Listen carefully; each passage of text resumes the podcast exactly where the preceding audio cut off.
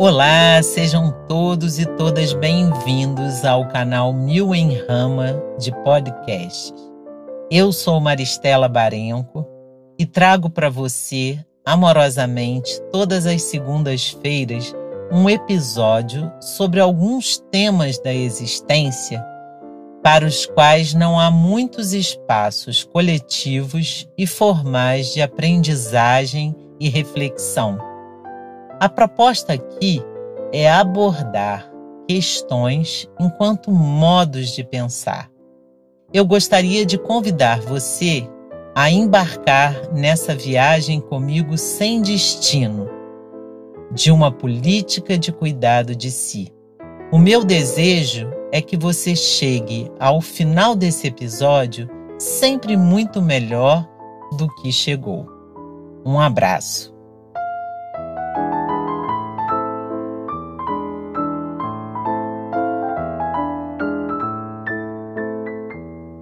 Hoje gostaria de começar fazendo um esclarecimento.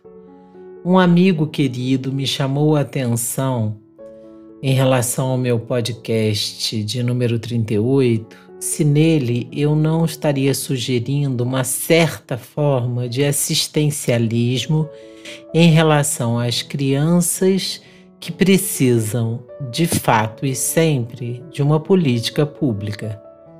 A ideia do podcast era e é sobre generosidade. Tenho buscado interligar cuidado de si com virtudes que dizem respeito aos outros e ao mundo. Porque, longe de ser um movimento egoísta e narcisista, um cuidado de si potente envolve observação de si, autoconhecimento e abertura ética ao outro e ao mundo. Então, o episódio passado chegou à criança que vive na rua, mas não era sobre isso. Era sobre a generosidade em relação a todos e, sobretudo, a crianças de um modo geral, todas as crianças.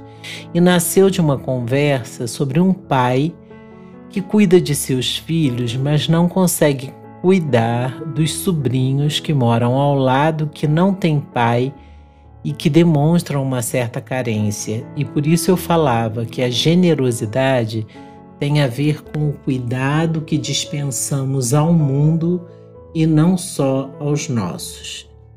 Enfim, gostaria de fazer esse esclarecimento. O tema de hoje é sobre a dimensão do cuidado.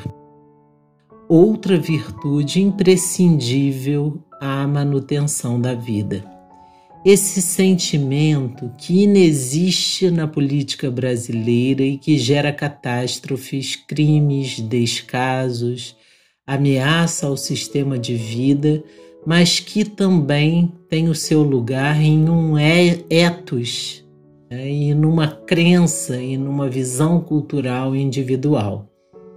Meus podcasts não são análises de conjuntura, eu já falei sobre isso as análises de conjuntura são produzidas por muitos canais críticos e bons, mas ampliar esses olhares que já vêm dessas análises, para mim, se torna muito desgastante.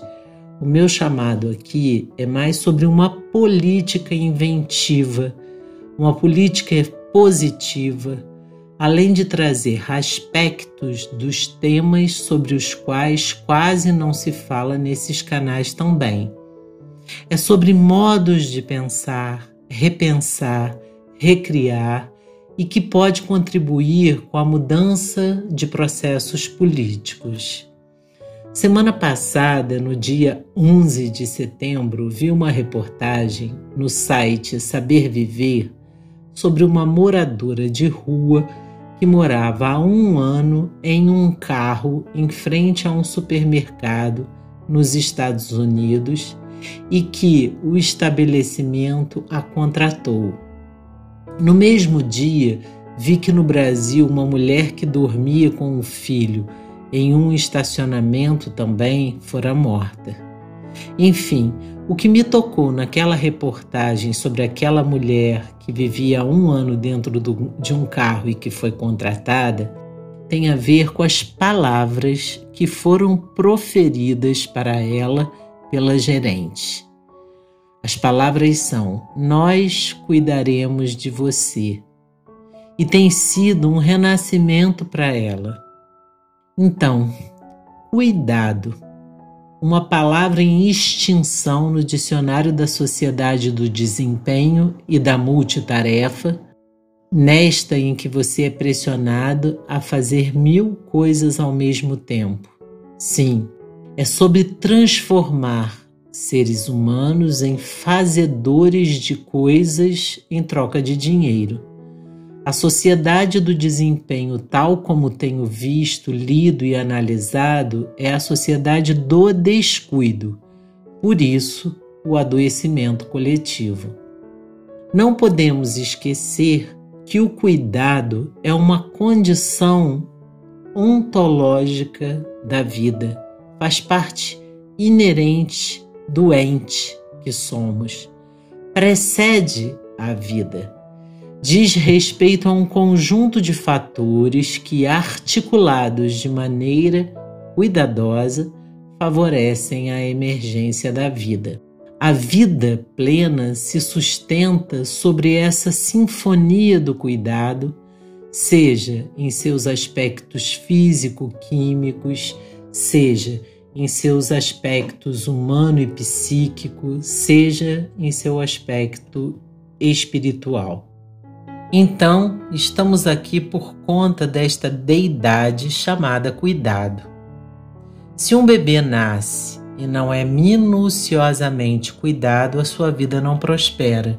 Isso vale para todos os filhotes de todas as espécies. Se eu planto uma semente em um vaso e não a rego cuidadosamente, a sua vida não prospera. Em torno da vida e de todas as espécies, Cuidadores são como guardiães, guardiães de algo que precede e cria as condições de emergência da própria vida, o cuidado. Mas aqui eu trago uma perspectiva bem específica. Eu penso que se os contos de fada existissem hoje, assim como se existisse uma fada madrinha com varinha de condão a frase que mais seria mágica para a gente ouvir parece ser esta: Eu cuidarei de você. Ou uma legião de fadas nos dizendo: Nós cuidaremos de você. Parece algo assim tão mágico.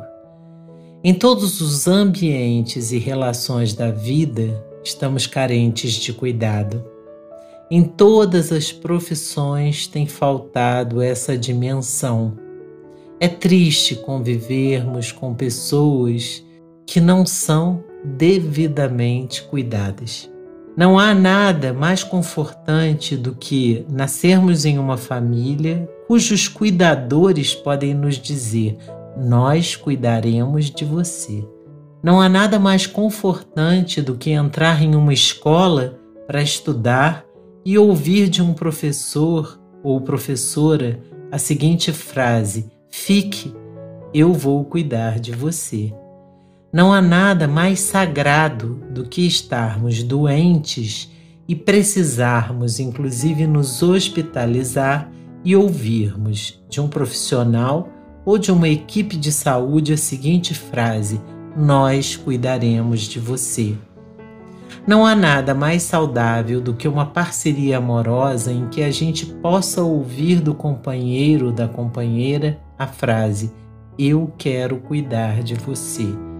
E não há nada mais saudável do que poder olhar no espelho e enfim dizermos para nós mesmos: Eu posso cuidar de você.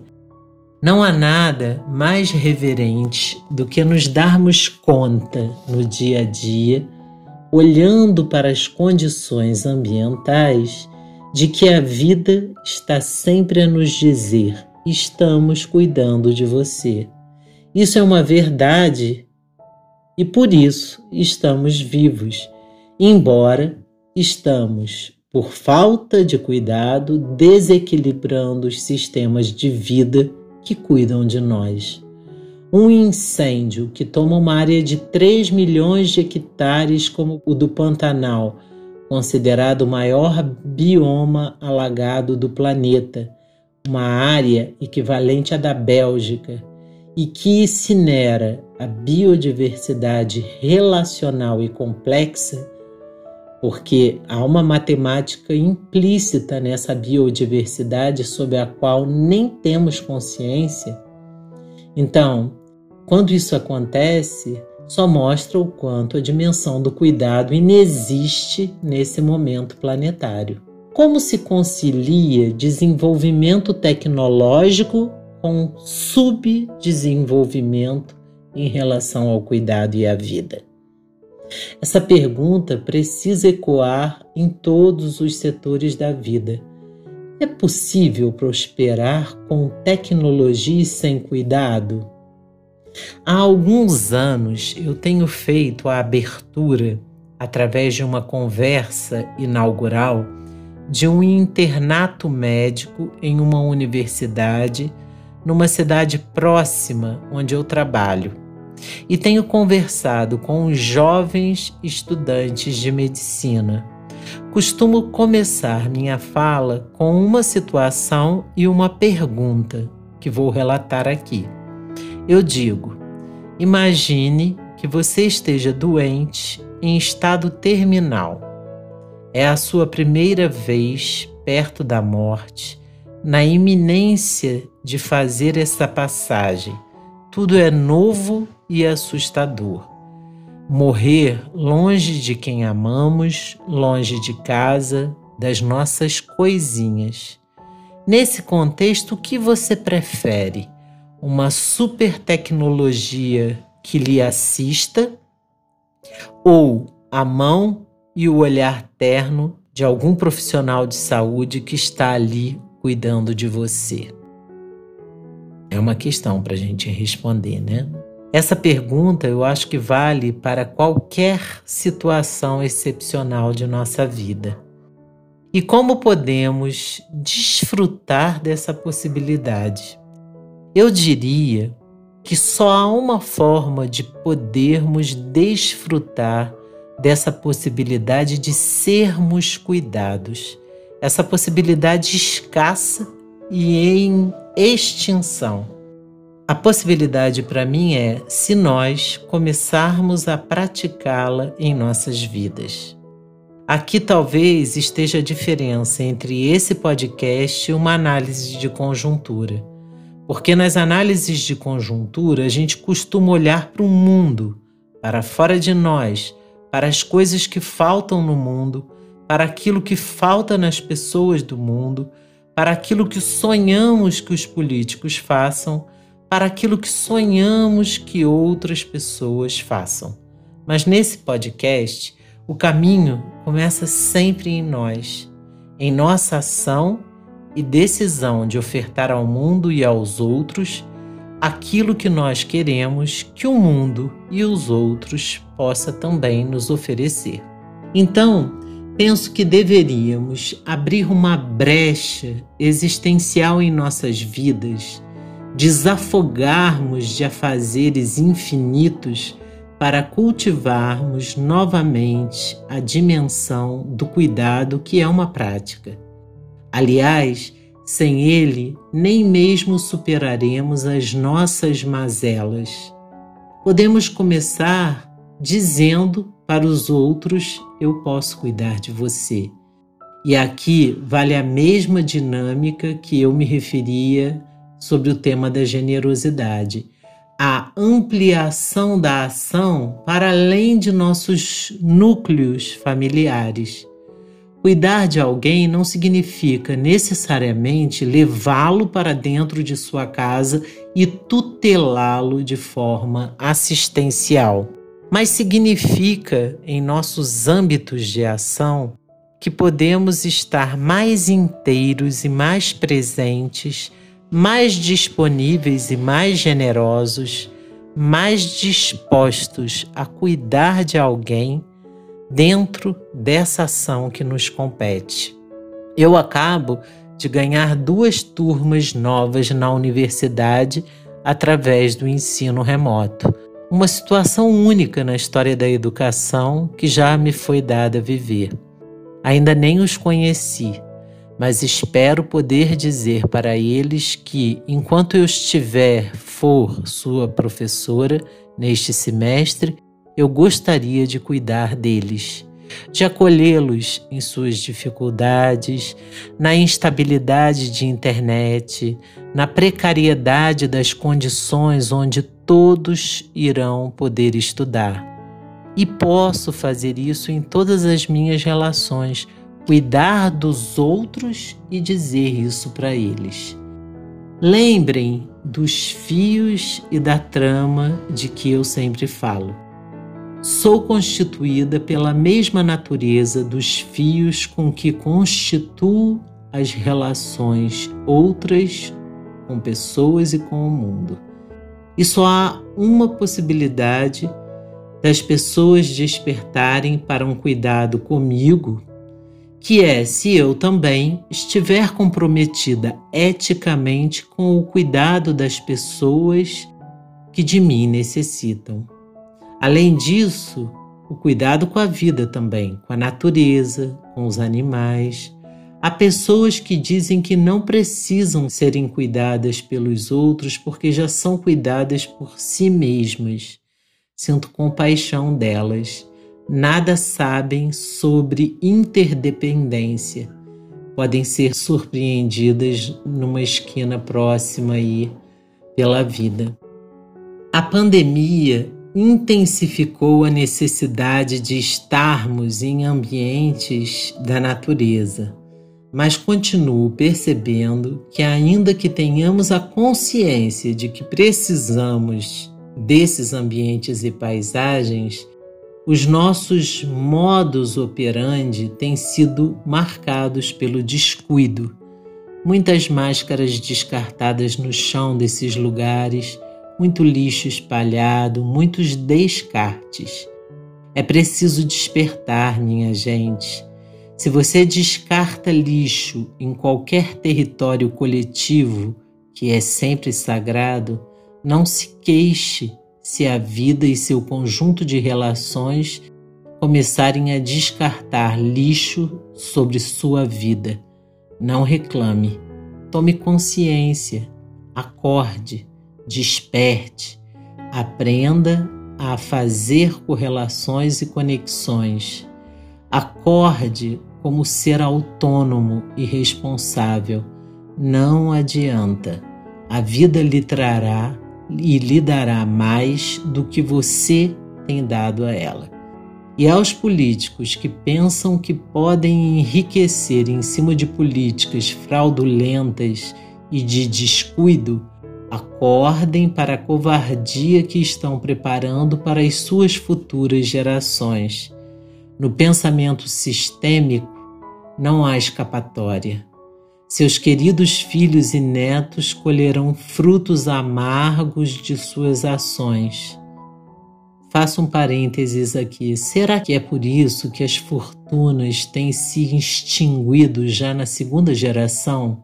Ando pelas ruas de Petrópolis e vejo os casarões abandonados, alguns muito descuidados.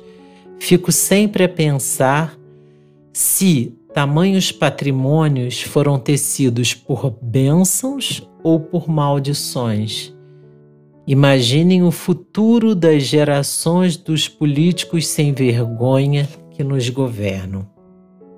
Saindo do caos e voltando para possibilidades inventivas, eu gostaria de convidá-los a embalar nessa primavera essa dimensão do cuidado em todas as suas relações, seja para consigo mesmo, para com os outros, para com o mundo, para com a natureza e para com os seus afazeres.